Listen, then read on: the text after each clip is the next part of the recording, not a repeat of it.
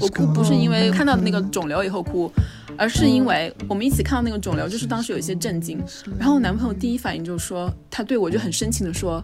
啊，whatever happens, I love you。我就想说，我是要死了吗？Are you thinking I'm gonna die？他当天晚上就一直抱着我说这句话，到了第二天还在跟我说这句话，真的就把我那个血压都搞得都飙升了。我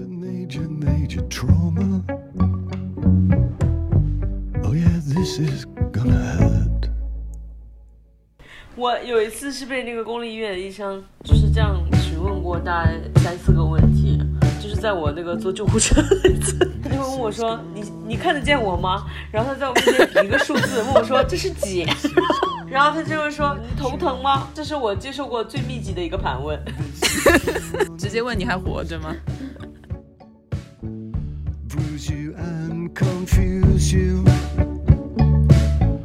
This is really 一个看着很年轻的麻醉医生过来，然后就直接问了我说：“哎，你身高体重多少？”我说：“体重最近不是很确定，要不要重新量一下？”然后那个说：“哦，不用量了，看个大概吧。”我想说：“天哪，这个麻药不是真的要很精确的根据你的体重来什么的吗？”然后他就直接给我打了一个东西进去，没有任何人跟我解释打进去的是什么。后来就导致我在麻药打下的那一刻，我真的是觉得自己又惊恐发作，然后整个心跳跳到就是那种快的程度，我是能感觉到我睡的那个病床是跟着一起在震动。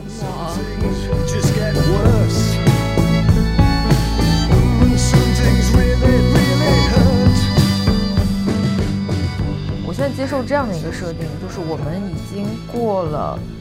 百分百健康，甚至已经过了百分之八十健康的这个阶段了。我们人生中未来的几十年里，都是要和疾病或者是和亚健康相处的一个阶段，直到我们的生命尽头。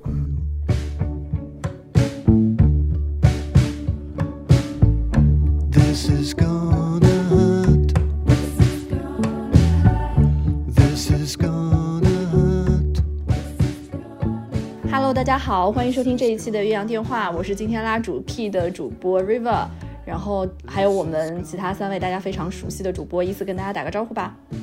我是周周，大家好，我是满堂。大家好，我是阿莫。好的，今天我们这个录制真的是一波三折，嗯，非常顺利，非常顺利。我觉得我们很久没有在那么晚然后开始录了，但是我觉得今天这个这个深夜的氛围很适合聊我们今天这个主题，关于就是我们是怎样的病人，以及如何面对我们自己的疾病。哇，这个话题真的是好深夜啊！啊，对我说，让每个人都开始嗯、呃回忆自己过去几十年的人生。对的，大家脑子里已经开始跑马灯了，是吗？你几十年，你过去几十年一直在生病吗？也没有吧，阿莫不。是，但是你生病的时候，你会开开始回忆人生呀。或者你在医院的那个环境里的时候，你难道没有想一些什么吗？至今没有这个 timing，我也没有哎、就是你明明就有吧？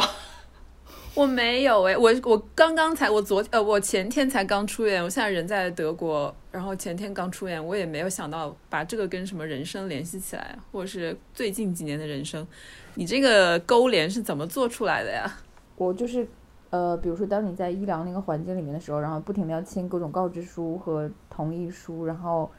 呃，你就会开始想，呃，what if，就是尽管你知道这些都是，嗯，不太可能出现的意外，但是你就会想说，万一有这个意外，你会怎么样嘛？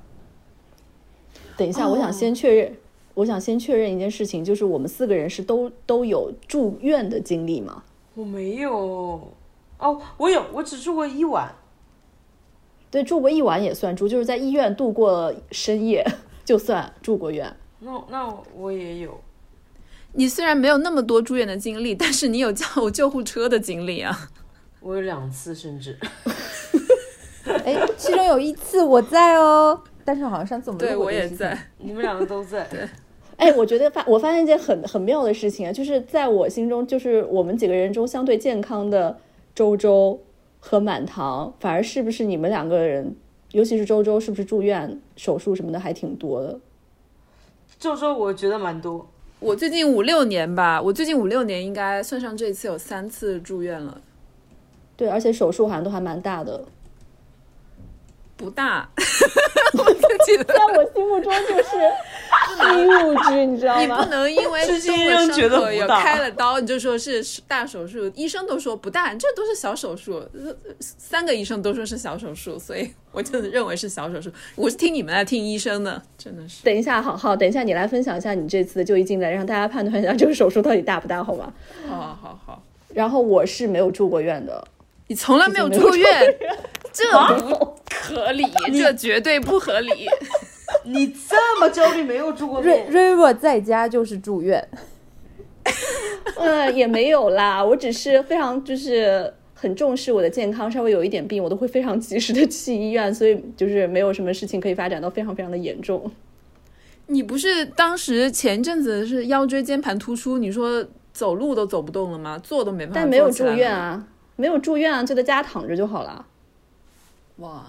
对，我觉得刚刚刚刚我们讨论的就是住有没有住院这个事情，其实蛮能衔接我们这个问题的。就是根据我们对疾病不同的态度，然后其实可以大家每个人可以简单介绍一下自己属于哪种类型的病人。我们搜了一下，然后在一九九二年的一篇医学论文里面，就是把病人的类型呢分为七个类型，一个是就近方便型，一个是合同关系型，一个是人际关系型，舆论诱导型、信任医疗型和高医疗消费型和随意就医型这七类。我觉得大家每个人可以分享一下，觉得自己是哪种类型，或者是哪几种混合类型的病人。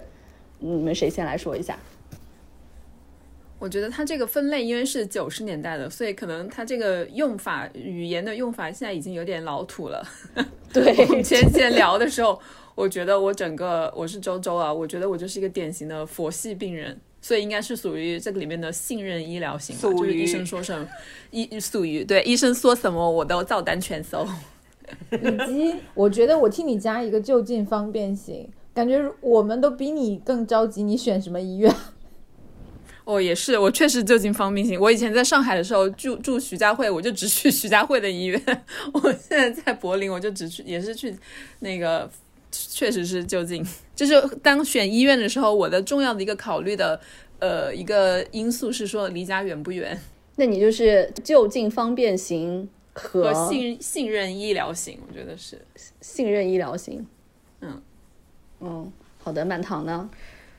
我应该完全就是一个就近方便型，你不是应该随意就医型吗？但是随意里面也是有一点规则，就是尽量嗯跑得越少越好。我就是就近，只去社区医院是吗？对哦，只去单位医院。对，我是有一次上班的时候，我突然就是有一个小时的空空闲，也不是空闲，就是那段时间我可能一个小时的时间我是有空的，然后我牙就有点疼，我的智齿有点疼，我就想说那干脆去拔了它，然后我就是能找到了，我就随手找了一个最近的医院，我就去了一个什么很很破的医院，然后我就进到里面去把我的牙拔了，完全不需要排队，然后就在里面就拔拔完牙，我就回来继续审片子什么的，就是没有任何的，因为我当时的同事他为了拔智齿，他就是休了两天还三天假，然后我就是拔完牙之后，我就不明白他，我说到底 why，就是随便找个地方都可以拔，，我先说一下，我为了拔四颗智齿，中间前后加起来时间有两年，你们好疯哦！一个小时。你们好疯哦！我就是当时是，而且是临时起意，想说，哎，今天正好有一个小时空闲，老子就去把这个智齿拔了。然后那个医生就拿锤子砸我的牙，砸完牙后突然想说也没什么，我路上还买了绝味鸭脖，然后回去就是大啃和喝酒。拔完智齿是可以吃鸭脖的吗？肯定不可可以啊啊，那只能喝流食啊，我记得。没有，我就想说用用另一边也没问题啊。我当晚就是喝酒，然后吃吃鸭脖，过得很开心。不是拔完智齿之后，你甚至连吐都是，就是刷牙都不能吐出来那个水。那你真的是随意就医，你不仅仅是是就近方便，你是绝对随意随意。而且他不是信任医疗型，他是信任自己型。什么鬼？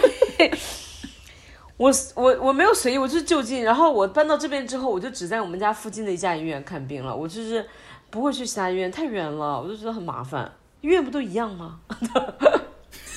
当然不一样你这样样。说，我觉得会惹，会彻底惹怒他们两个人。好的，我不是说医院都这些，因为我觉得我的病没有很严重，所以我觉得在哪个医院看都差不多，就不需要需要找到什么专科医生，因为没有那么严重，这个病任何人都可以治。阿莫，快点反驳他。我觉得我我我对他没有什么好反驳的，因为我我感觉我反驳每一个，他会觉得我没有必要。你是什么类型？我觉得我是人际关系型和信任医疗型，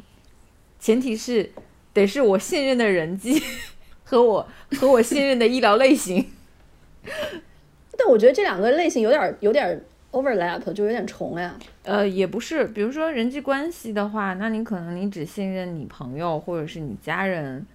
给你推荐的医院或者医生，但是信任嗯医疗应该是你对你采取的医疗手段和医疗措施，呃，是信任的吧？就这两个还是有有点差别，因为我们经常听说谁谁给我介绍的医生不靠谱这种话，那他我觉得就是人际医疗，但是不是信任医疗。嗯，所以阿莫，你是那种看病的时候会去自己查阅很多医学信息的，是吗？我简直了，我觉得我是会 我是会去看《柳叶刀》的。你是得一个病就要钻研进一个病是吗？对，就是我得一个病，然后我就可能要去查医典，然后手机里的医疗 APP，我妈呀！呃，Amazing，超他妈的我给你们念一下我手机里的各类医典啊。是吗？医典是什么呀？呃，有腾讯医典，有呃默沙东医疗手册，有丁香园、专业版哦，就是真的你能想象到的健健康类的 app 我这里都有，然后光呃怀孕、备孕、生产的 app 也有六个，然后 妈呀！嗯，对，然后还有一些免费开源的这个呃梅奥的医疗医疗手册我也有。你看得过来吗？你得过，你过去的这么多年都得了一共多少个病？我想知道，需要用到这么海量的医学知识。真的，倒不是我自己得病，但是我觉得，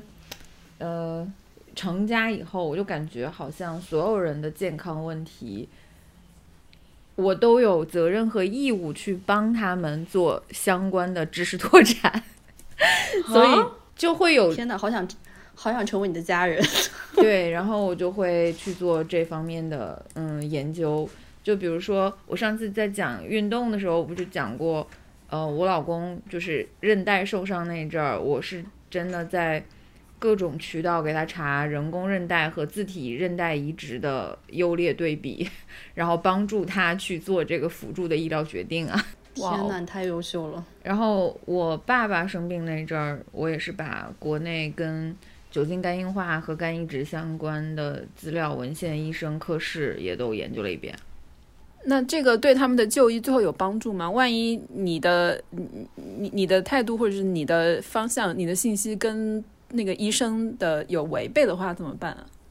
一般不会，因为我是会顺着我的这个研究的内容去找到对应的对口的医生团队或者科室啊。哦，就是你先自诊，等于说是，然后你要找那个 那个医生，如果跟我想的一样，我就去看他，是吧？呃，但但我觉得我是符合这个现代医学逻辑的。比如说，当时在查国内的这个肝移植和肝硬化晚期的这个医生团队的时候，那你就先看医院的排名，然后医院的排名里面也会有针对这个单独科室的这个排名，然后在单独科室排名里面，然后再遵循就近的原则，最后定位到人际，然后就挂了人际的这个专家，就是你也会在专家里看看他擅长的那个方向嘛。然后就努力的挂到他。如果你专家号挂不到，那你可能挂个特需。你要获得跟这个医生见面的机会，然后见面了之后，就哪怕你你这个特需也好，就是他可能也只是一个跟他见面的机会，是个入场券而已。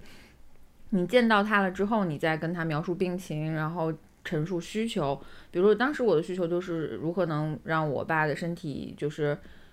有一些比较优良的精神和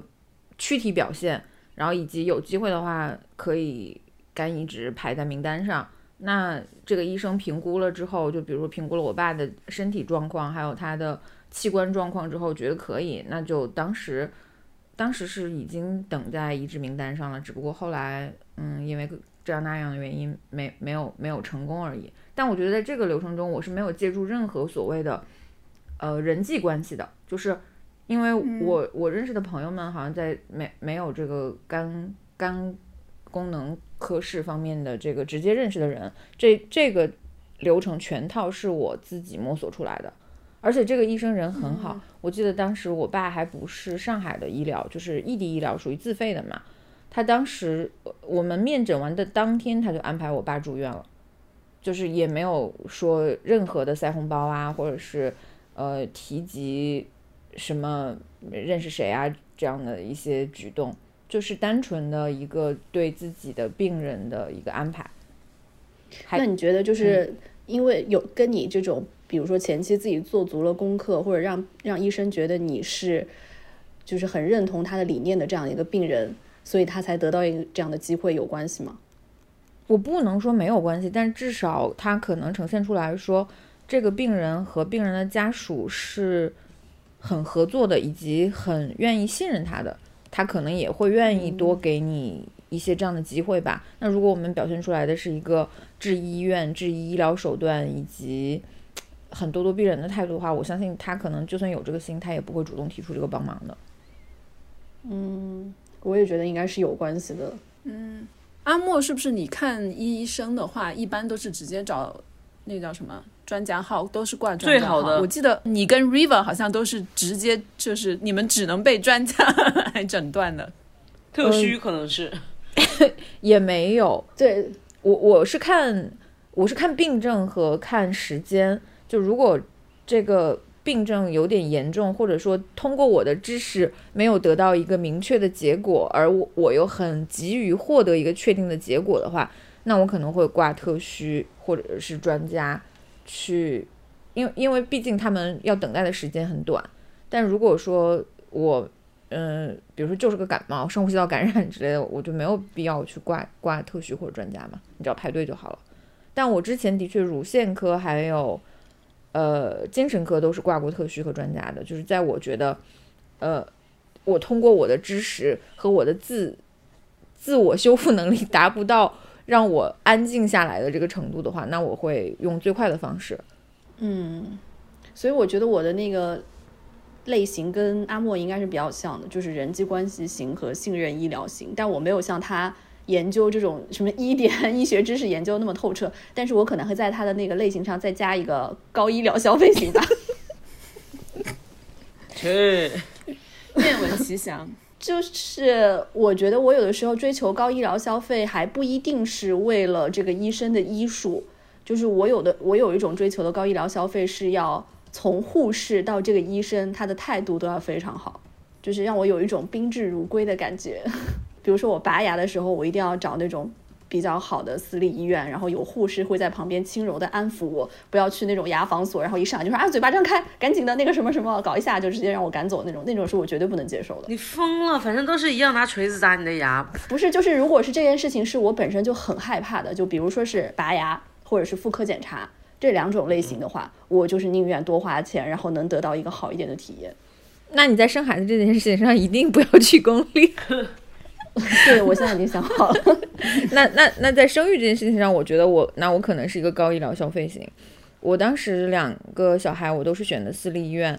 呃，是因为我不是没有去过公立医院，我是我记得，尤其第二个小孩我去公立医院的时候是查早孕，第五周去挂 B 超，就想确认一下我怀孕的这个事实，因为当时验孕棒验出来了。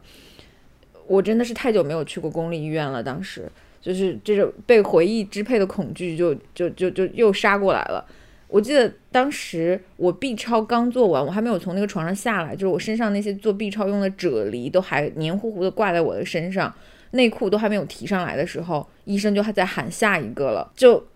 嗯然后下一个女生真的就拎着包就冲进来了，看到我衣衫不整的样子，然后一个手拿着草纸在擦身上的啫喱，另一个手在拼命的往上提裤子，就那一刹那我就觉得，我真的再也不会回到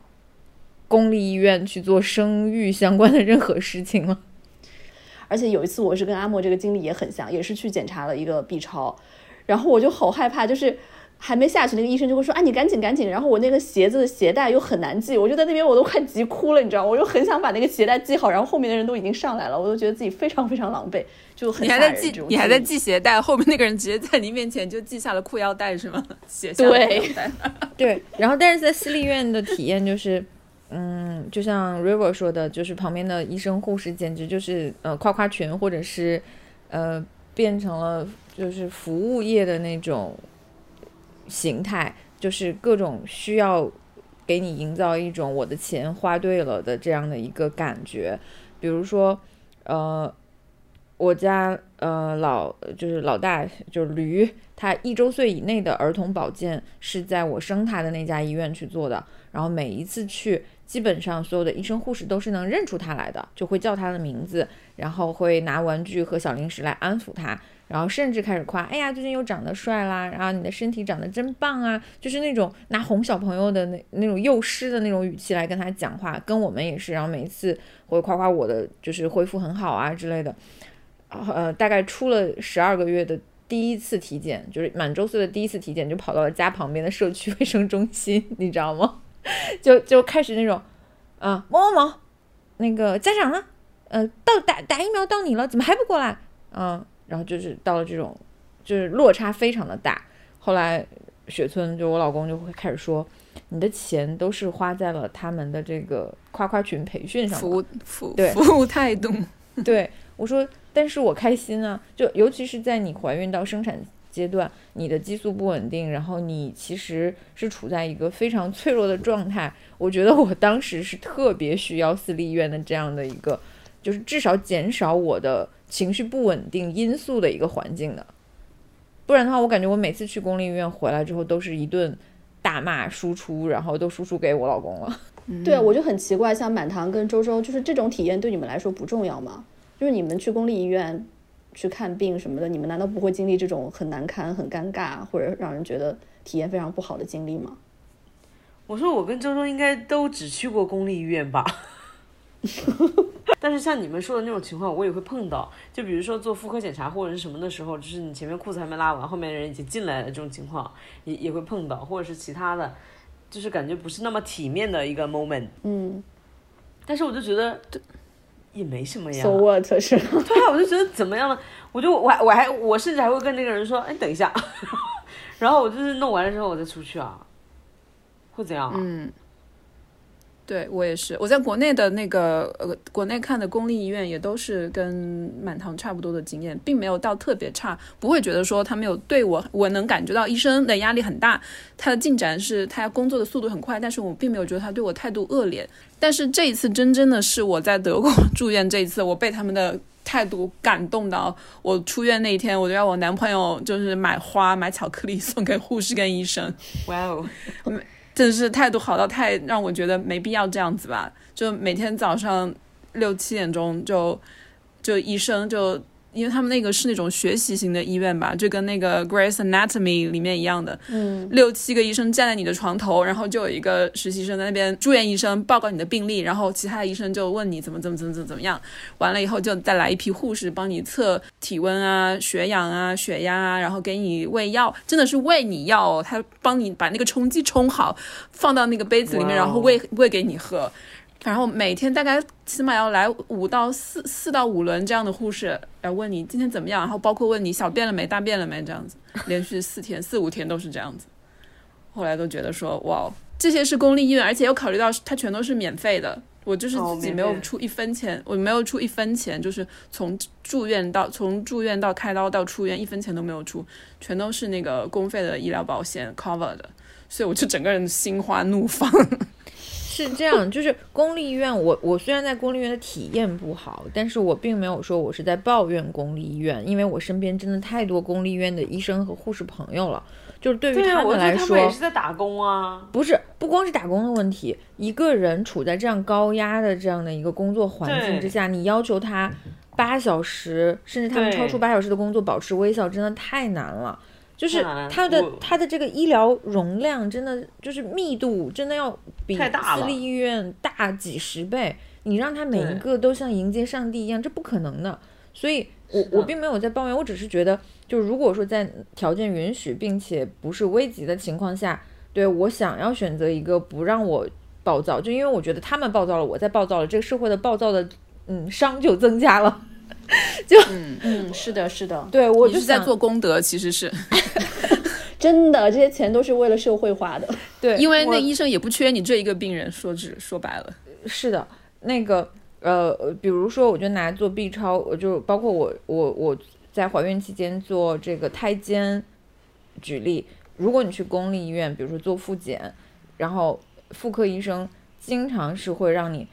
放松点紧，这么紧张干嘛呀？很快就好了，就是就是这样的语气来跟你沟通检查的过程的。但是在私立医院，基本上就是在哄着你说，哎，放松放松，很快哦，马上就好哦，就是那种哄着你，你知道吗？甚至我在做哦 是的，是的，甚至我在做胎监的时候，就是胎心监测，会在我肚子上，当时我在在孕期肚子上绑一个绑带，然后那个绑带上是有那个探头，探头底下也是要涂啫喱的。就刚刚我们提到 B 超要涂啫喱，对不对？就是你在公立医院涂啫喱，永远是冰冰凉凉那个东西，然后戳到你的肚皮上，不论是夏天还是冬天，就永远是冰冰凉的戳到你肚皮上。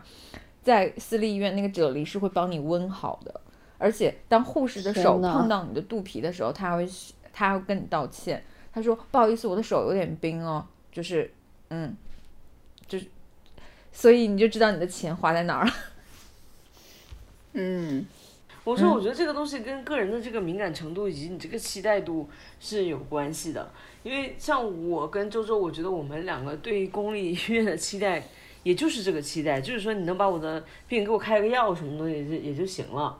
但是如果你又是期待是更高一个医疗体验的话，那你肯定会觉得失望。然后我记得我跟那个 Lancy 一起去医院，因为他不是之前得了甲亢吗？然后他整个就是他基本就医过程我都有陪同。然后我们有一次，因为最开始的时候他不知道他是哪里出了问题，然后他就到处去查，查各个科室，然后查各个科室都查不到。但是他有一次非常的生气，因为他有一次去查了，有很多人跟他讲说你可以去查神经内科，去查神内，那个人就跟他说你去查精神科吧。他就是没有没有任何的解释。但当时我就是我当时觉得这个差异就在说，我听了这句话，我就觉得也没什么，那我们去挂精神科好了。但是他觉得非常的受伤，他觉得非常的生气，他觉得那个人很不尊重他，觉得他脑子有病。然后啊，但是人家是医生啊，这是医学术语吧？他就是说让他去查精神科，对，但是是，所以我当时觉得说这个人的敏感程度是不一样的，而且有可能是对这个病重的呃这个重视程度是不一样，所以他的期待是不一样的。他可能如果这个人跟他好一点，他哪怕是说说你，我觉得你这方面是没有什么问题的，你或许考虑看一下其他的，你要不然去查一下这个也可以。他哪怕是这样说，他都会好受一些。但是那个人没有任何说，他说你这个嗯神内神经没问题的，你你要么去看一下精神科，要么看一下心理科。就是其实就是一个短句跟长句的差别，是？对对对，就是没有任何的呃客套用语。但是我同时也理解这个医生，因为他每天要看那么多的病人嘛，他肯定是以最简单的话语来来讲他的这个意思是，对他来讲是最省时的嘛。但是你要想，那个神内的那个医生，他可能每天面对面对的很多都是疑难杂症，然后他看到你这样一个什么事情都没有的人来排队，他会可能会心里也会觉得说，你这种来干嘛浪费我的时间？就是会有这样的医生会有这样想法的吗？那但是病人来看你，肯定是他觉得他怕有什么问题嘛。我们当时也很明确的说说，我们不知道有没有问题，因为我们有这个症状，但不知道是哪里出了问题。嗯，国内的这个医生的看诊时间有没有一个最低时间的要求的呀？没有，没有，没有30秒都有超快可能。超快，三十秒都有可能是吗？花八百块看个特需，两分钟就出来了。确实，天，天我跟哪 Nancy 也看过这种五百块特需，两分钟就出来。他就说你这样要不要做手术？要做手术的话，给你一个单子，说你如果做好的话，你就刷这个码，然后去报名，然后去排队，就没了。嗯嗯，我这次一整个看病的经历让我觉得说，我其中有好几次觉得说，医生你何苦把这么多时间花在我一个病人身上？我感觉有点浪费。他 他一直问我说：“你还有什么问题吗？”你还就在看在开刀前的前一天要去做那个术前检查嘛？做术前检查的一部分就包括医生要像跟我约谈一样，给我介绍，就大概签了一本书那么厚的各种册子，就是各种那个呃程序的指导啊，还有什么呃危险性的告知啊，还有有一些什么后果啊要告诉你之类的。我们谈大概谈了三四十分钟吧，他问了我五遍，你还有什么问题吗？我最后我直接不知道问什么，我就直接反问他，我说我需要问你什么问题吗？然后我就四目相对看了一会儿，我甚至有一段时间有一半秒钟以为想说，你该不会是就是想要就是约会我还是怎么样吧？为什么一直让我坐在你旁边坐这么久？然后最后才说，不然你留个你的电话号码给我吧。我想说。有必要吗？医生，因为那医生感觉很年轻，才二十出头，还蛮可爱的。后来我才跟跟其他的朋友问了一下，才知道这就是一个普通标准的流程操作。但是我当时真的想说，我想说真的没必要，真的没必要这样。我包括除了跟这个医生做这个这个这个这个术前的这个谈话以外，跟那个麻醉医师也谈了二十分钟。我想说，你麻醉医师为什么要要找我去谈话呀？他就是详细的介绍我那个全麻是怎么一回事，它的原理是怎样。我们到时候全麻你会先给你注射什么，然后再给你注射什么，然后在你全麻的过程中，你的脑子、脑子、你的身体会发生些什么？我当时想说，这不是你的工作吗？你有必要要告诉我这些吗？我没必要知道不不不，些。这这的这些东西很重要，这些就是我就是 River 很最想知道的。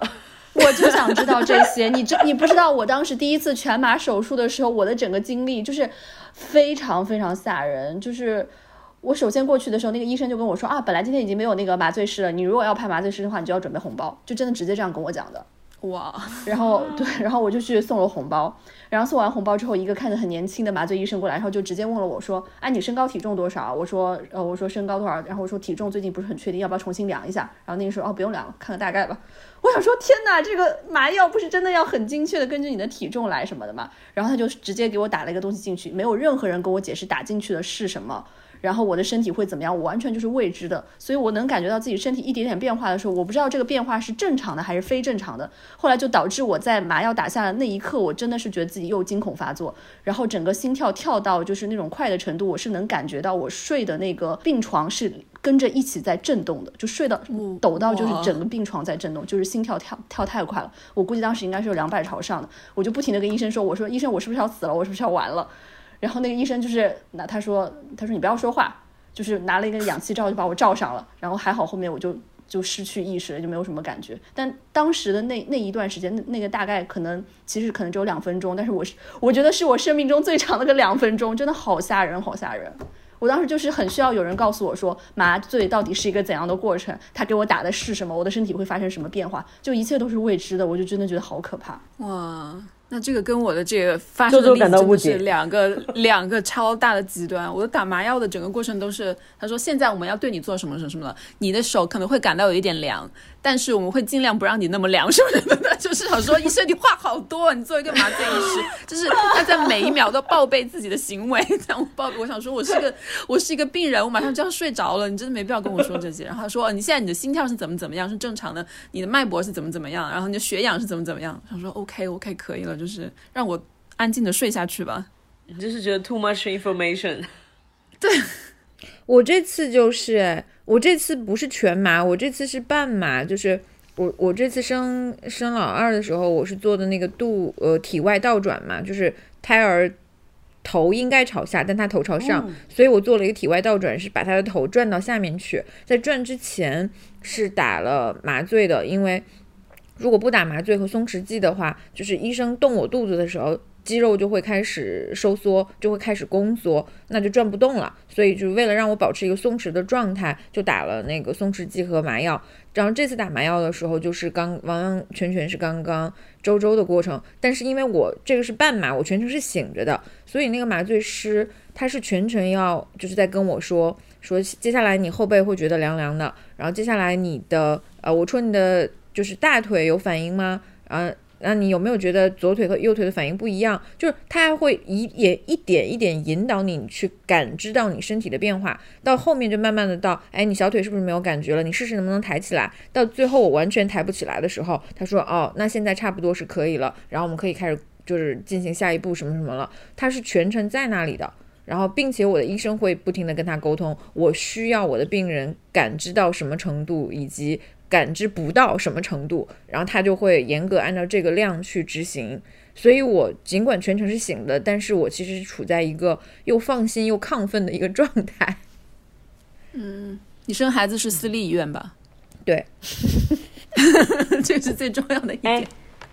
我有一次是被那个公立医院的医生就是这样询问过大概三四个问题，就是在我那个坐救护车那次。我想说，坐救护车问你问题是非常应该的吧？就是就是我每次的救护车他都会问我一些问题。第一次就是下来，他就会问我说：“你你看得见我吗？”然后他在我面前比一个数字，问我说：“这是几？” 然后他就会说：“你头疼吗？”我操，就问我一些这样的问题，这是这是我接受过最密集的一个盘问。直直接问你还活着吗？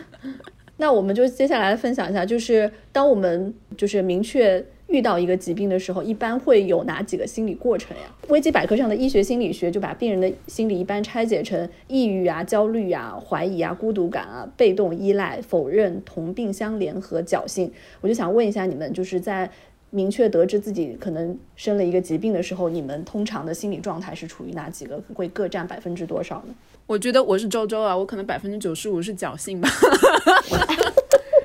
你你这非常侥幸，我不知道你那百分之五什么，在我看来，你百分之一百都是侥幸。你要不要具体说一下你这次的这个生病啊，就是什么疾病，然后整个过程呀？我觉得你这个还蛮值得分享。我这个病确诊都确诊了两年，从两年半前就开始，就我头上就长了一个包。我当时觉得说这不对，然后我想说那个包莫名其妙的长到头顶上，而且硬硬的，就不像是那种长了一个青春痘的那种包的感觉。然后我就去，因为这边看病都是你先要去家庭医生嘛，就是也是说有人说是社区医生，有人是家庭医生，他就是一个全科医生，就是离你家最近的。然后去看，然后他就看了一下说，哦，你这个没问题。他说你就是一个用中文说就是一个粉瘤，就是皮肤科的一个东西，就是不管它是没问题的。我我就听了他的话，呃，过了几个月我就觉得说还是不放心。我又去挂了一个专科的门诊，皮肤科专科门诊，然后去了那边以后也是要预约的嘛，这个你排队预约中间都是三四个礼拜的这种，终于排上了以后，他就是给我的那个会诊时间也非常短，可能就五到十分钟嘛，因为他就看了一眼，真的只是看了一眼，就是也没有做任何的有仪器辅助的检查，他就说你这个就是一个粉瘤，然后我就说可是我觉得它有在变大诶，他就说他的原话，他说。这个东西你大到，除非大到像你第二个头那么大，你才可以开始担心它，否则我觉得没什么必要担心的。这话也太顺你的心意了吧？像你本人说出来的，真的那我就听得很开心。我想说，哦，人家是皮肤科的医生都说了这种话，那我就我又回去了。可是它还在长，长到到第长到一年半以后，我就觉得又变硬了。我又去，于是当时我又专门去搜了一个。私立的皮肤科的诊所，就是我去他们家看的，看看病治疗是不能报销的，就是所有的都是每分钟我去都是自己花钱的，而且我还专门找了那个诊所里面的有一个医生是姓于，于大夫，他是一个中国人，我想说中国人应该可以理解中国人，中国人不骗中国人，对我真的当时这样想的，我就想去找那个于大夫，然后。就去看了一下，结果他也只给我看了五分钟，他就说：“哦，这个没事的。”他说：“但是如果你担心它不美观的话，你还是可以做这个手术。”他说：“也就也就三百欧左右吧，反正。”然后他我就去看了他五分钟，他就收了我一百二十欧。然后他说：“如果动个手术就三百欧。”于是我又最后挣扎了好久，最后就在今年年初的时候就下定决心说：“那我就花这个三百，我自掏腰包把那个。”这个粉瘤给摘掉，因为我觉得有点大到有点头发有时候遮不住了，就有点不美观。结果我去了以后，他给我，我就能感觉到他是那个是半麻嘛，他在我头上开了一个口子，就正天灵盖上的那个地方嘛，颅骨的最高处，我感觉他在割我的肉，但是割了半天，他说：“哎，这没什么东西可以割呀。”我就想说，就是心里就开始骂脏话，想说什么鬼，然后他就给我缝回去了。他就说：“这样吧，我帮你去做个那个呃切下来的东西，做个化验。”他说：“但是你脑子里面那个包还在的，而且很硬。”他说：“可能不是皮肤科的问题。”所以他就又让我去看其他的科，然后中间就辗转，因为这边的看病是你不能因为有病就直接去医院，你不能直接去医院，医院不会收你，你还是要回到你的家庭医生那边，让家庭医生给你开一个所谓的转诊单，然后你有了家庭医生的转诊单，你才能首先去放射科做这个核磁共振或者做 CT，然后你拿了这个做的这个化验的报告，然后以及你的家庭医生给你开的转诊单，你再去医院里面看病。所以这中间的过程就是是最让我最焦虑，然后就是最暴躁的那段时间，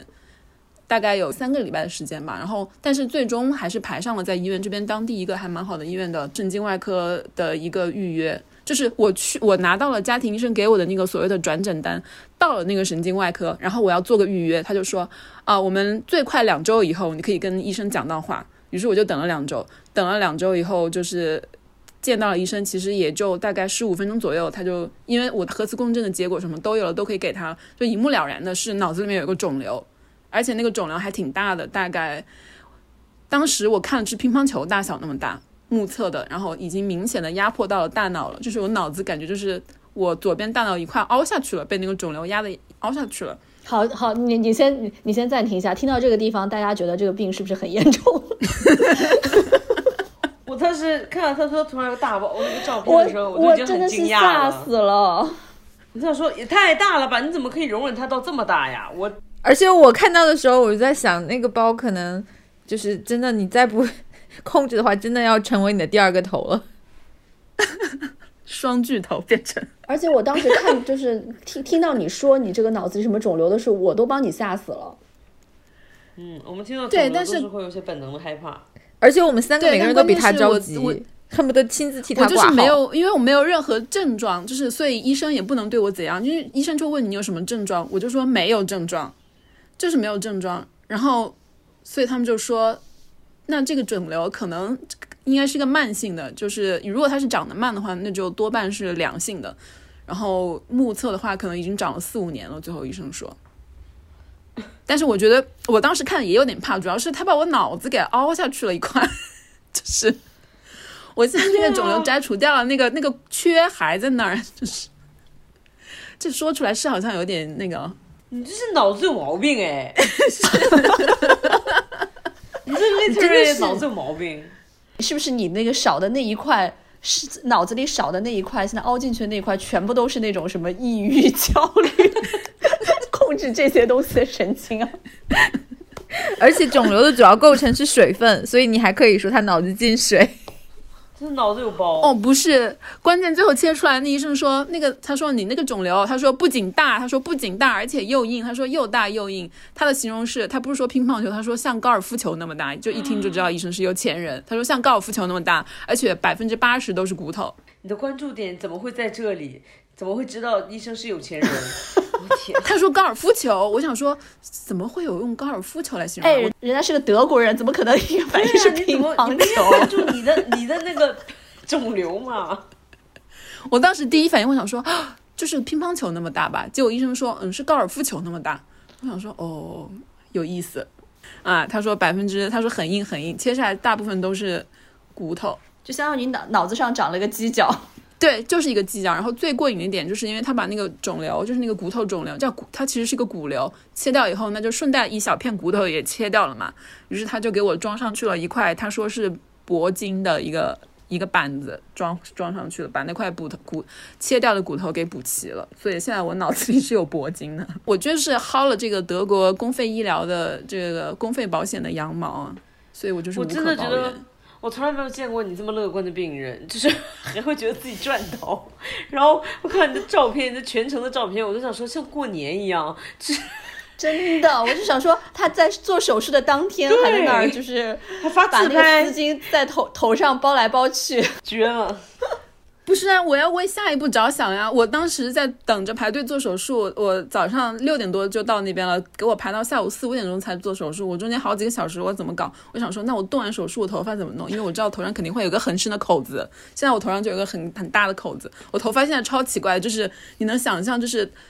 左四边左右的头发全都有，而且都是长的，但是在最上面有一块十到十五公分那么长的一个 闸口是没有头发的，就是就是裘千仞的发型，头颅很很宽，头颅是康庄大道。不，但是它那个方向不是那个方向，它是横着的方向，跟我的脸是平行的方向。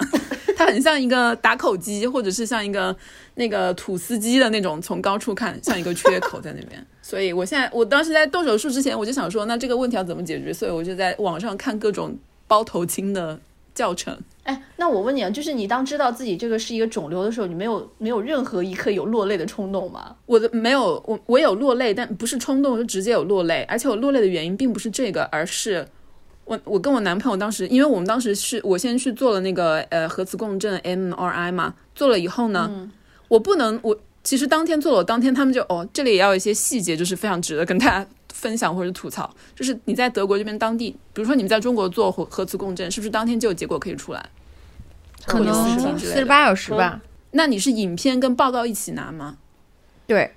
就他会给你一个二维码之类的，然后你去机器上拿就。小程序可以直接看，嗯，对，现在就嗯变成了，就是你哪怕不去现场拿，你就可以在手机或者公众号或者小程序上就可以看到那个影像学报告。嗯，这个我这个我就是要非常吐槽一点，就是让我最难过的这个整个就医经历里面最最痛苦的一点，就是我当天他给我做完，他就给我他就给我看那个影片了，而且是刻在一个用光盘烧录机刻录在一张 CD 光盘里面，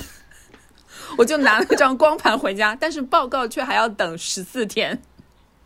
所以我就好死不死，我男朋友居然还有个光盘播放机。真的，我那天还说，我说光驱在这个世界上已经消失了吧？但就是在咱们嗯大中华地区已经很罕见了。没有，但是但是在我们那个远古时代的德国，现在还在大家用光盘 CD 跟光盘光驱。于是我们当天晚上想说，那我们来打开来一起看看吧，就是抱着就是有好物一起看。结果打开想说，哦 我头上怎么有一个乒乓球？而且那个他做的非常的那个片子非常详尽，就是全无那个呃三百六十度无死角，你可以看到那个乒乓球在我的脑袋里面压迫着我的左边大脑。但是我自己又没有任何的症状，就是嗯脑子里面全都是问号，于是就做了那个病人最不应该做的事情，就是去那个呃 Google 去谷歌，对，啊 我到底有什么病？会不会死或者什么之类的？但幸亏我当时运用我比较高超的那个技术，就迅速的确定了一两个可能。然后我就找了，我问了阿莫嘛，阿莫跟你不是跟我说让我去中国的那个网上看诊的这个，所以我当天晚上就做了这个事情，就我就拿了我的这个在德国拍的核磁共振的影像去问中国的那个网络网络平台的那个医生，然后网络平台医生也给我了一个大概的一个一个一个一个诊断，我心里想说，哦，那大概可能就是就是这几个可能了，就跟我在谷谷歌上查的真的差不多。但关键是我拿了这个东西，我没用啊！就是我知道这个诊断结果，因为医院不可能接收我，不可能光凭我一张光盘就接收我。医院它一定要有那个报告，要有核磁共振的报告，但是那个报告要等十四天。于是我就每天打电话给那个放射科的地方，说我的报告什么时候出来，我的报告什么时候出来。我说我脑子里面长了瘤子，我一定要那个报告。然后那个放那个放射科那边就说，长瘤子人很多的呀。就说蛮真实的，好做自己哦。对对说长瘤子，长瘤子不代表你就要死了或者怎样。他说你不要自己诊断，你又不是医生了。他就直接用的反问句说你是医生吗？然后这个哦这个这个整个通话都是我男朋友在帮我打，因为我德语没那么好嘛，我就听到那边在说在问我男朋友说你是医生吗？然后我男朋友就晓之以情，动之以理，他说但是我女朋友现在脑子里面那个肿瘤真的很大，像一个球那么大，你应该了解我们的心理。然后我那边就说好好好，帮你们催一催吧。反正最后还是等了十几天才等到那个报告。拿那个报告才到医院里面去去去排队看病，就这段时间是最痛苦的。嗯那你刚刚说你百分之九十五是侥幸，还有百分之五是什么呢？就是有一些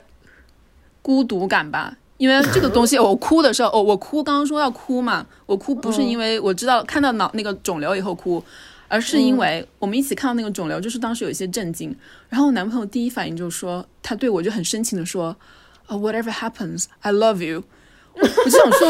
我是要死了吗？他当天晚上就一直抱着我说这句话，到了第二天还在跟我说这句话，真的就把我那个血压都搞得都飙升了。我想说，我不需要听你这句话，你现在就是应该帮我，就是尽快的帮我做到怎么样确诊，或是尽快拿到报告，把这个事情推进下去。就变成一个我。他现在对我是需要有用的人，就是真真实实实际的把这个流程就是推动下去的人，而不是。而且他每次对我说 “I love you” 的时候，我就想说，他好像是想要我从我这里寻求到安慰一样。我感觉到的是他有点慌张，他有点害怕，然后就希望我来跟他确认说：“哦，没事没事的，我们不会有事的。”这样子，我就觉得他说的 “I love you” 这个表述我 get 不到，你知道吗？为什么会在这个时候说这句话呢？可是他不是还是照样继续了他的旅行计划吗？哦，对，然后 我们看到 看到那个 CD 的第二天还是第三天，第二天他就他就附上了独自的那个旅行，因为他很早前就订好了，他自己出去旅游一周了。但是并这个东西并没有让我感到孤独孤独，让我感到孤独的是他向我的表述的方式。我想说他他可能觉得在向我给予呃向我给予情感支持吧，但我反而第一我没有感觉到这是一种支持，第二我反而觉得他是向我的一种情绪上的索求，因为他是比我更容易慌张的人。我天，难怪我们是最好的朋友。我们就是在碰到这种事情，就只会想说，那现在怎么办？我们现在去推流程。对啊，就是不会太让那个情绪在这个事情当中左右我们的。对，就想说，那接下来是最快的效率是怎么怎么样？反正后来我就马上也联系了身边的一些朋友，他们有是也有是认识医生，或者是自己本身就是医生的，就是尽快能推进这个流程。其实这个事情最后都是我自己在做，我男朋友并没有在做，你 男朋友只是拉他是他就抱住我说 I love you。我当时真的就直接反问他说，Are you thinking I'm gonna die？所以他提供给你的是爱情灵药。你的那个真实落泪的瞬间，不是在他抱着你的那一刻，是吗？不是，而是我觉得我的哭是觉得你抱着我对我没用啊，老哥。你你对我说这句话，反而让我觉得你是在认为我要死了，你才会说对我说这种话。嗯，那满堂呢？我如果我本人的话，我觉得我可能是一个否认和侥幸吧。你还否认？我没病，我很好，我挺一挺 OK 的。这个否认，我觉得不是说是这个这个呃，就是说像你说的这样是一个言语上的表达，它可能是我潜意识那个，我就觉得我自己没病。但是这个跟侥幸，我觉得也是一个，就是同一个道理，就是我觉得我没事儿，就是这样子，也也，他可能一部分是我的否认，一部分是我觉得说，我不会有事儿的，所以可能是这样，这个比例呃很难很难去确认，因为我不是之前也其实有一个病，然后我二一年的时候体检就查出来了，然后我就是完全都忘记了。我忘了我有这个毛病了。你这都不是否认，你是遗忘。我我我我忘了，然后我一直到说我今年过年回去的时候，然后我去我妈给我找一老中医给我针灸，然后他针灸他就立刻诊断出来，他说啊你哪哪有毛病，完了我就说我哪有这个毛病，你就瞎逼吹，然后后来我 我还跟我妈说这医生不咋地，然后我说他诊断说我有毛病，他是想骗钱，然后结果我回头就说哎呀，好像我就查想起来说我好像真的有这个毛病。然后我就才想起来说，原来我是一个病人，我就整个忘记我是个病人，然后我就才去进行一个就医的动作，因为我真的不太记得这个事情。嗯，这个疾病也没有对你的日常生活造成任何影响吗？呃，有，但是我也感觉不到，就是它其实是一个像是一个妇科类的疾病吧，但是它就会让我的大姨妈，嗯，不是特别的，就是准确。然后前两天呢，我就是跟我的，呃，同事就说。我就跟我的同事在说这个事情，我说，他们就说，那你你生这个病，你的大姨妈准确吗？我说我大姨妈挺准的呀，就是一直都是在二十到四十这个区间，没有太超过。他们就疯了，他们就说多一天都叫不准。我说二十到四十，他挺固定的呀，他也没有只是说。然后我的同事就说：“我我现在不相信你讲的话，你这个就是不准，你这个就是一个 difficult 就 typically 的不准。”然后我就说：“啊。”我就有点惊讶，然后，然后还有另外，所以这个没有对我产生产生太大困扰，我就觉得说大家都是这样的吧。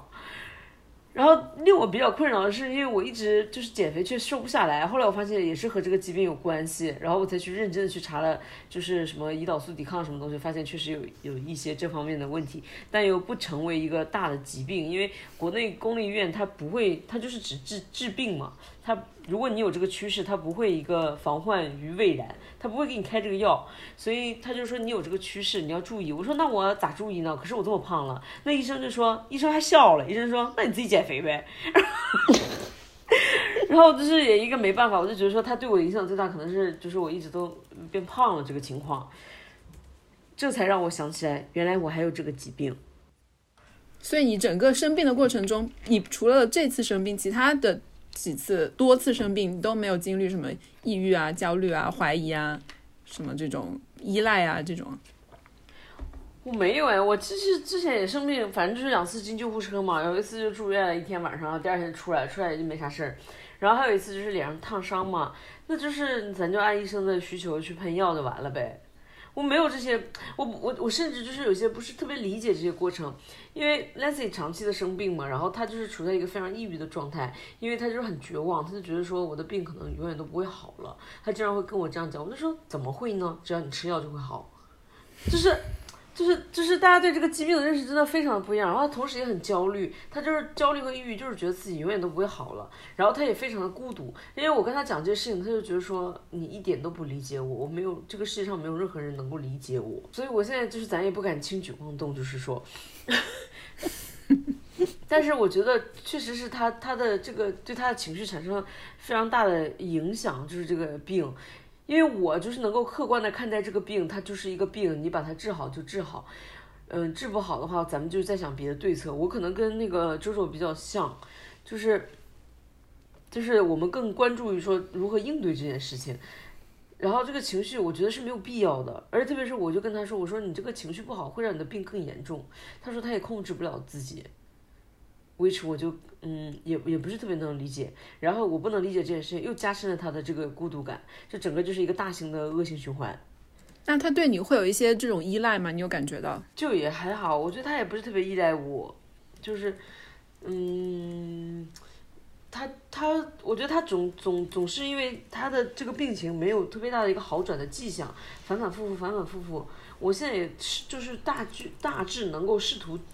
体会他的这个心情，因为你反反复复，反反复复没有什么结果。我就是类比到我的减肥，就是我的胖病，就是说你一直反反复复，反反复复，却没有什么很瘦的迹象。那可能也会觉得绝望，但是重点就是说，胖对我来讲，它不是一个致命的东西。我就是我胖，我也可以快乐的做一个快乐的胖子，我可以这样过一生。但是如果他这样下去的话，对他是产生很大的影响的，所以我尽量试图去理解他。嗯，那阿莫呢？我觉得我生病的情况下，不会让我产生额外的一些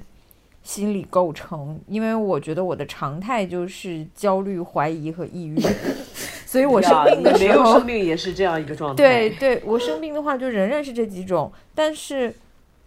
但是呃，不知道得了什么病会让我觉得更加的焦虑。我变之所以变成一个求职型病人，就是因为我得过一场，呃，直到确诊之前都不知道自己得了什么病的那那个状况，就是我是高烧十三天，挂遍了医院的所有的科室，最后是在神经内科确诊的脑炎，因为就是我当时是在这高烧十三天里面，啊、把自己培养成了一个就是去查疑点的这样的一个人，就是实在是不知道自己到底得了什么病，没呃呼吸科、免疫科。呃，疼痛科全部都挂了，我就是当时就是发烧加头痛，没有任何任何其他的症状，就是没有办法确诊。最后是确定了神经内科之后，打上激素就立刻退烧了。但是在这十三天里，我整个人就是差不多瘦了十几斤，就是干烧，真的是干烧。后来在有了这样的一个经验之后，我就觉得每一次疾病，哪怕就是它在一个苗头上，我都需要有一个冲动去尽快知道我应该挂什么科，就至少不不能确定什么病的话，我也至少应该能确定我挂什么科。这就是有了这样的一个方向之后，我觉得我的焦虑和抑郁就会就会好很多。嗯但我虽然一边能理解刚刚满堂说 Lancy 的这样的一个因为自己的病情而焦虑和抑郁的状态，但是我现在可能因为年纪大了，还有一个就是因为身边的医生太多，我现在接受这样的一个设定，就是我们已经过了百分百健康，甚至已经过了百分之八十健康的这个阶段了。我们人生中未来的几十年里，都是要和疾病或者是和亚健康相处的一个阶段，直到我们的生命尽头。所以，嗯，尤其是到未来，我们肯定还会面临糖尿病、高血压、高血脂这些人类在中晚期最常见的这些疾病。所以我我我觉得我心态上已经跟这些疾病和解了，就是我们要接受自己将和疾病呃共度一生的这样的一个状态，就包括包括我也知道，比如说像艾滋病啊，或者是更严重的一些疾病，包括红斑狼疮，在我小的时候它是一种绝症，对吧？什么轻舞飞扬之类这种小说还把它做背景，嗯但它现在都是可以通过一些免疫的治疗去把它控制住的，直到跟人类平均寿命差不多的这个阶段，它可能都不会有太大的这个影响。那那我觉得我心态上已经就觉得只要我们按时体检，然后有比如说像周周的脑袋上这么包这么大的东西，还是要治疗一下的。其他的状态，你就可能要接受自己的体检报告一年比一年多异常项目，和时不时的就会要有一些需要需要去医院打卡的这样的一个状况就可以了。就我觉得，嗯，当然对兰西来说，他可能这些话还是太轻飘飘了。但是我觉得他，嗯，如果能通过跟别人聊聊天，或者通过咨询师获得一些这方面的心理建设，应该还是有帮助的。他可能还是现在还是有一种急于要把这个病马上治好的这种心理，当然也是正常的，肯定希望早点治好。但是可能是需要再做一些更长期的这种持久战的准备，因为毕竟是慢性病。嗯，我觉得我运气比较好的是，因为我每一次去它指标是慢慢慢慢在正常，然后直到它真的就是复发指标都已经正常了。就我觉得好像就是每一次是需要有点正向回馈的，就好像你自己做出努力了，是有点 rewarding 的，你就会觉得说、啊，我是能坚持下去的。那 Lancy 他可能就是在觉得已经自己做出所有能做的努力，但是没有得到这个回报，这样就是非非常令人气馁的一件事情。对的，确实是。那 Riva，你的这个心理医学心理学的一个百分比是怎样？你也是抑郁、焦虑、怀疑轮番上场吧？差不多，但是我会稍稍微加一个同病相怜吧，就是我也会有一个很不好的习惯，就是当自己有什么症状的时候，我就会去立马网上搜。但是我现在发现了一个途径，就是我不要去搜百度啊、Google 啊这种东西，我都不要搜，就是我会去搜小红书。真的，我前面还想说，我说那个类型啊，应该加一个小红书类型病人。我现在也是，就是 他，我跟他都算是小红书类型的病人。就是我们有什么病，在小红书上面搜，然后搜各种信息。他可能会搜到一些病友，然后就是有同样经历的人，就是这个会让他觉得好像没有那么孤独，有很多人和他一样。然后我就是搜一些要吃些什么东西，因为医生不肯给我开药，我就自己给自己开药。就是我觉得小红书它比较特殊的一点，就是它会是每一个个体的经历，然后写的非常具体。你你就是出现了一些什么问题，然后你的就医过程，他们就是一个每一个个体的分享。呀、然后我当当我出现一个症状的时候，我一去小红书搜啊，原来有人跟我是一样的情况，我瞬间就会觉得说我不是很孤独的，就是觉得好像这件事情是，对对对对对，我不知道这个是这个有没有人来研究过，真的是小红书病人。对，我觉得我这次生二胎的过程，小红书也帮了大忙，因为我当时做体外倒转，其实国内体外倒转才推广不多，就是你能获取到的关于个体的经验是非常少的，只有一些论文。然后翻了论文之后，其实病人就变成了一个一个的数据嘛，比如他会说。比如说，我当时看的是福建，好像是厦门医科大的一个论文吧，就是讲说，呃，几千个产妇里面有多少个呃是臀位，然后臀位里有百分之多少去做了倒转，然后倒转的里面有百分之多少是顺产，百分之多少是剖腹产，然后就就只有一个一个的数据，我看不到任何关于个体的反馈。然后我当时就也是灵机一动，然后在小红书上搜了搜了这个呃体外倒转术的这个缩写叫 ECV 嘛，我是搜完了 ECV 之后，然后你就可以发现说有各种来自比如说德国。呃，澳洲、美国、法国的这些产妇做这个 ECV 的经历，呃，他们有没有打麻醉？他们有没有打松弛剂？他们有没有成功？然后里面真的有好多失败的案例，就好多，而且好像我不知道是不是，嗯、国外打麻醉的这个指征要求比较高，好多人是在没有麻醉的情况下硬转的，所以他们的疼痛反应就很很强烈，所以最后就没有没有没有转成功，就是最后还是选择剖了嘛。然后，所以当时我的医生在跟我说要打麻醉，建议我打麻醉的时候，我就毫不犹豫、毫不犹豫的接受了，因为我发现了就就是那个不打麻醉，它可能真的成功率很低，这也是就是归功于小红书上面这些产妇的他们自己真实的这个反应吧。然后我我觉得对我的帮助是蛮大的，就而且你会发现真的有这么多人在选择这样一种还比较小众的一个医疗手段。这集应该小红书给我们打钱吧？对，哇，你们所以事先都会查好多相似的这种例子啊。我查过的就是查谷歌上面的图案，看到的好处是光头的男人，然后头上长好多包，长得巨大的一个包。我想说，天哪，这是我。这种就是除了让让你感觉害怕以以外，没有任何帮助，而且他的诊断也不一定准确嘛。对啊，我看到想说，天哪，那个人的包那么大，还好我没有他那么大。啊，你你这是个大侥幸心理。我们四个人基本上各有各不同的这个心理百分比，但你觉得影响你最多的就是让你有这种心理的的一个因素是什么？是你具体得了什么病更多，还是说你身边的亲朋好友，特别是父母对你的这个反应？嗯，我觉得不得不说，我妈虽然平时她是一个焦虑值比我还要高的人，但是她在面对我疾病的时候，她通常是那个还比较侥幸的人，就是她会自对她会自己很焦虑很焦虑我的东西，但是她在跟我反应的时候，她都会觉得我没事儿，所以我反而有的时候是会愿意跟我妈说的。就比如说我之前在德国的时候，不是突然也是有一次淋巴肿的特别大嘛，就脖子上的淋巴就肿出了一个乒乓球，嗯。然后我就很害怕，然后那个时候又是发高烧，然后又是一个旅游签的状态，所以我是没有那个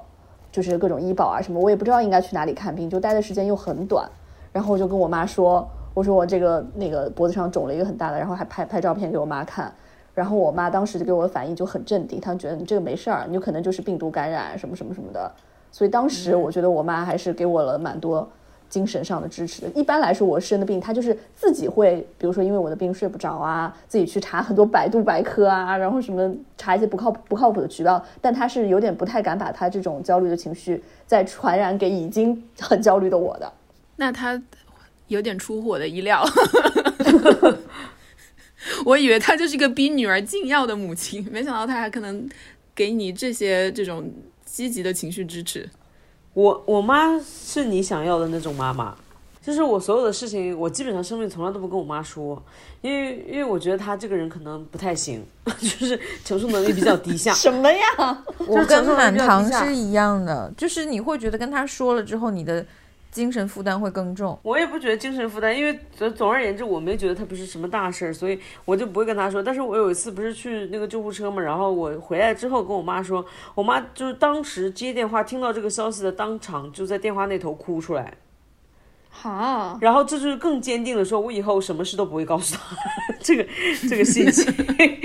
我就觉得说啊，这有啥好哭？我都回来了，然后我还得安慰他，然后我妈就哭了。对我差不多就是这种，就是会不说。就我之前看过一个孤独的几个境界，然后不是最高的境界是一个人做手术吗？我觉得我是能做到这个的，就是我我两两次呃包两次生小孩，然后包括那一次做腰穿，都是需要签很多什么同意书的嘛。然后我老公都在问我，你要不要跟你妈说一下？因为的确签就是本来你可能心里不当回事儿，但是签那么多字的时候，他可能还是觉得这个事情要跟你妈妈交代一下，他会问我你要不要跟你妈说一下，然后我都会看了他看了他几秒钟，然后说算了，就我我觉得就是每次跟他说完了之后，我的精神压力会更大，因为他不会有什么建设性的意见，而只是会就像满堂说的那样哭出来，或者跑过来问这问那问东问西，然后甚至开始质疑你的医疗决定，就是为此这些都是让我那个当下是没有办法获得一个良好的呃 inner peace 的，所以我就会选择不告诉他，而是最后告诉他一个结果。哎，你们说到这种家人的反应，我就是百分之九十五的侥幸，全都是来自于父母的言传身教，可以说是。我人生中的所有的住院还有动手术，我爸妈都没有在身边，我都是术后跟他们通知一下，就是说这个手术已经做好了，结果是怎么怎么样。之前我觉得就这样的进行都还可以，爸妈都会表示一下安慰啊，怎么怎么样。但是这一次，我想说这个手术比之前做的手术应该都大吧？首先是个肿瘤的那个体积就很大，然后又是在脑子，又在脑子里。然后我就动完手术后给他们打了电话，我们那个电话有总时长有三十分钟长，其中二十五分钟他们都在跟我兴致勃勃的介绍他们把家里装修的怎么样，就是 就是在这两个话题之间这样来回的这样并行，你知道吗？一会儿说我的手术啊，一会儿说，哎，你看我们这个房子的这个这个什么什么窗户也换了，哎，你这个窗帘你觉得好看吧？然后又说到，那你现在什么睡术后恢复的怎么样？这样 这样两个话题在并行。我觉得主要是你的状态真的真的很难让人担心你，太太对对看着真的很不像一个病人。对对，而且我觉得我我也是从我爸妈那里学到的。我就小时候不管生了任何的疾病，然后我妈就说明天就好了，睡一觉就好了，任何疾病。然后有一次我就大发怒，因为我就是早上我就说妈，我吐血了，然后然后我妈就说没事的，去上两节课就好了。你是否认型父母？然后我就去上网学，上两节课我就打电话叫叫 call 他过来接我去医院急诊。我现在都觉得说，我有点在想要他们的那个，我实在不是一个 attention seeker，但是因为他们太不给我 attention 了，我在我们的群里面，我就是当天跟他们，我术后第二天跟他们打电话，他们就聊了三十分钟嘛，然后五分钟是谈我的病情，然后第二天他们居然没有给我发任何一条消息，微信里面。完全是安静，然后我给他们发了好多照片，就想说医院的伙食啊，怎么怎么怎么样啊，什么这些东西，没有回我，就连文字都没有。忙着呢。第三天，第三天我又发了一些照片，仍旧没有回我。到第四天我出院了，然后也没，我之前就跟他们说过那天我是出院，他们也没有给我任何的消息，也没有打电话。直到昨天，我给他们发了一条我在家里戴头巾的，我就想说。我就就说这个头巾的样式好看吗？意思就是暗示他们说你女儿的头现在已经破掉了，只能用头巾包着。然后我妈就打电话说：“哎呀，你出院啦！”确实否认型父母。所以我觉得你们一家人真的是嗯血血浓于水。哎呀，我还跟我妈说了你你爸妈的这个反应呢，然后我妈都还在为你担心呢。我真的是服了，真的，我男男我男朋友的爸妈每天都发十几条消息，还说为我祈祷啊什么什么之类的。当天出院就给我打电话这样子，我男朋友的姐姐都给我发消息。哦，我妈居然就是我给他们发消息，她居然不回我，我想说天呐。是啊，我觉得我都快替你挂号了好吗？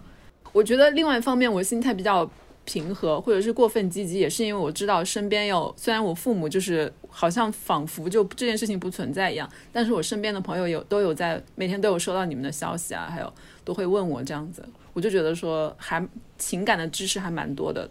包括来自男朋友，他每天都来医院看我，就觉得嗯还蛮好的。前面我们就分享了很多我们自己的就医心理啊，以及就医经历啊，那就是如果从病人的角度上来说，你们觉得怎么样可以做一个优秀的病人呢？你觉得在医生眼里，优秀的病人就是听话阿莫这样的吧？不不不不不，我这样也不算，因为我就是知识储备太丰富，很容易质，就是虽然不一定当面质疑他们的医疗决定，但是我有太多的后手。对于医生来说，他们其实好的病人，一个就是一个是他的这个身体的状况能够支撑他的医疗的决定，还有一个就是病人的从从医性也是能够支持他的医疗决定的。但是一个百分之百什么都听医生的一个病人，是不是也不一定是一个优秀的病人？还是需要有一些自己的意见跟自己的知识的吧？百分百听，但是他又抱有过于乐观的预期的话，那他可能也不是一个好的病人。就他必须客观，我觉得。我不，我我也会去查一些东西，但是我跟阿木不一样，就是如果医生的评判和我的嗯有一些出入的话，我就会问他。你就说医生，百度上不是这么说的，是吗？对，我就会问他说：“我说，哎，我好像看到人家说是怎么怎么怎么样，我就会这样问他，或者我说，哎，好像是不是怎么怎么样会怎么怎么怎么样，然后医生再给我解释，如果没问题，我觉得 buy 就可以。对，其实我觉得也是这样可以的。如果你之前查到的知识跟医生告诉你的不一样，这个还难道不能问吗？应该是可以问的吧？有些医生会生气的。”好奇怪，我来看病，我还不能问问题了，莫名其妙，我付了钱给你的，好吧？但是就算是同一个疾病，不同的医生给出的医疗决定也是截然不同的，所以可能有的时候，尤其是在一些疑难杂症上面，真的最后做决定的人就是你自己，就是你可能要通过挂不同的科室，甚至挂不同层次的医生，然后自己去。得出一个相对能说服你自己的结论。就拿雪村的那个韧带来说，当时真的就是所有的医生说的都不一样。有的人建议他立刻做韧带手术，有的人建议他不要做手术，还有的人建议他做人工自体呃人工，或者是建议他做自体移植。就最后是他在看了所有的医生得不出自己结论的基础上，然后我给他找文献帮助他得出结论的。就是你你很难说这样的。人是一个好病人，但是没有影响他现在生活。那至少我觉得他对自己是有负责的医疗表现。对对对，我觉得病人最主要就是说你要把你的那个嗯 focus 的重点放在说我怎么能把病治好。所以你去查阅文献也好，你去遵医嘱也好，或者你跟医生辩解也好，那么如果最终目的是这样，我觉得就是一个优秀的病人。然后我觉得就是要尽量避免就是因为疾病产生的一些其他的情绪。咱们就说很可能很难，但是就是要尽量避免，因为这个可能对病情它完全没有好的帮助，肯定不会有好的帮助的。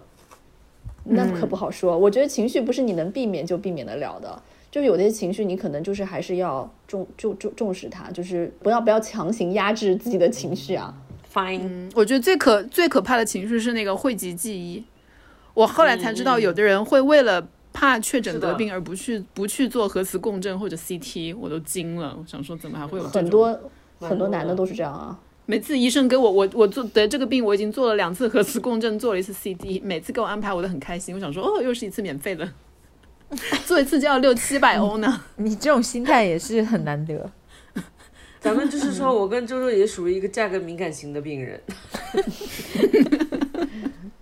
我觉得有的时候能做一个优秀的病人，其实也是很依靠一个优秀的医生的。就像我这种不会没有办法自己花大量的时间，像阿莫这样查医点啊，或者是下载啊 A P P 啊，然后去真的很认真的去研究自己的各种问题的话，其实是真的很依赖于一个好的医生。是的，碰到坏医生，碰到那种不善于沟通的医生，我觉得真的是会让你想要放弃治疗。我我我我就觉得会有这样的可能。嗯，我觉得其实刚刚阿莫讲的那个特别有道理，就是可能我们都已经到了一个年纪，就是真的需要做好自己是身体是属于一个长期亚健康的状状态，就是要学会跟自己的疾病啊以及疾病带来的情绪长期相处的一个人生阶段了。嗯，我觉得我这段话意义不是说想让大家就是接受自己的人生就就就是目前的这个状态了，在就算是有疾病或者亚健康的状态，也是可可以获得很好的一个生活质量的。尤其是经过新冠，然后我觉得身边大家好像也越来越多的人意识到，嗯、正常生活四个字是多么的来来之不易。所以我希望大家不论将来呃面对什么样的状况，可能都努力的把自己的身体和情绪维持在这样的一个正常的状态，就已经是很不容易的了。不要给自己加太多的压力。嗯，就是不要对绝对健康有不实际的期期望，没有人是百分之百健康的。对嗯对，不要有执念。我有一个很重要的一个点要说，就是保险真的很重要。这一期广告开放，我之前 我广告位招租我这个我这个如果我这次手术是保险没有卡，当然这个是强制性的，你一定要交保险的，就是我每个月都会扣好大一笔钱交保险。如果我这个完全是自费的话，哇，这可能人民币就是几十万了，欧元应该就是上万了。想说保险真的很重要，要在你年纪轻的时候就要好好的把医保给交上。嗯，好、啊，那我们今天就录到这里。嗯，好的，大家晚安吧，拜拜，拜拜，拜拜。半山腰，他的眼睛总有些落寞。云轻轻盖过头，他的眼睛总是有泪痕。他在等什么？他在盼着什？